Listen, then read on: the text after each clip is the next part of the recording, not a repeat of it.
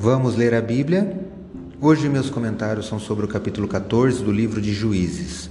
Sou o professor Décio Henrique Franco. Este podcast segue o projeto Reavivados por Sua Palavra da leitura diária de um capítulo da Bíblia. No capítulo de hoje algo impressiona, pois aquele que deveria ser dedicado exclusivamente ao Senhor estava longe de Deus. Aquele menino havia crescido e queria viver os seus próprios caminhos fugiu de ouvir os conselhos de seus pais. É muito importante ouvir o que os nossos pais dizem e, se assim fosse, nos livraríamos de muitas complicações, tenha certeza. Mas não foi o que Sansão fez.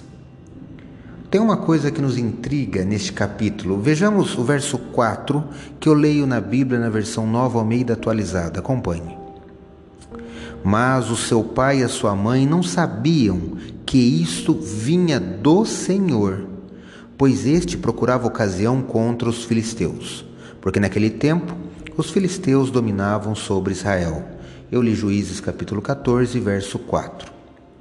É claro que esse trecho não está invalidando o conselho dos pais de Sansão, mas nos revela que, mesmo ele estando longe de Deus, Deus ainda continuava contando nos seus planos usar Sansão.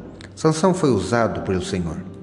Deus usa a quem ele quiser e não nos abandona mesmo quando estamos em pecado. Isso é revelado no verso 6, que eu também leio agora.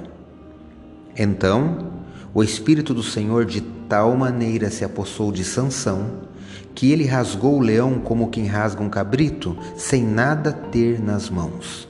Sansão, no entanto, não contou nem a seu pai, nem a sua mãe o que havia feito. Eu li agora Juízes capítulo 14, verso 6. Deus quer sempre o nosso melhor. Deus nos repreende quando erramos, mas saiba que Ele nunca nos abandona. Pense nisso.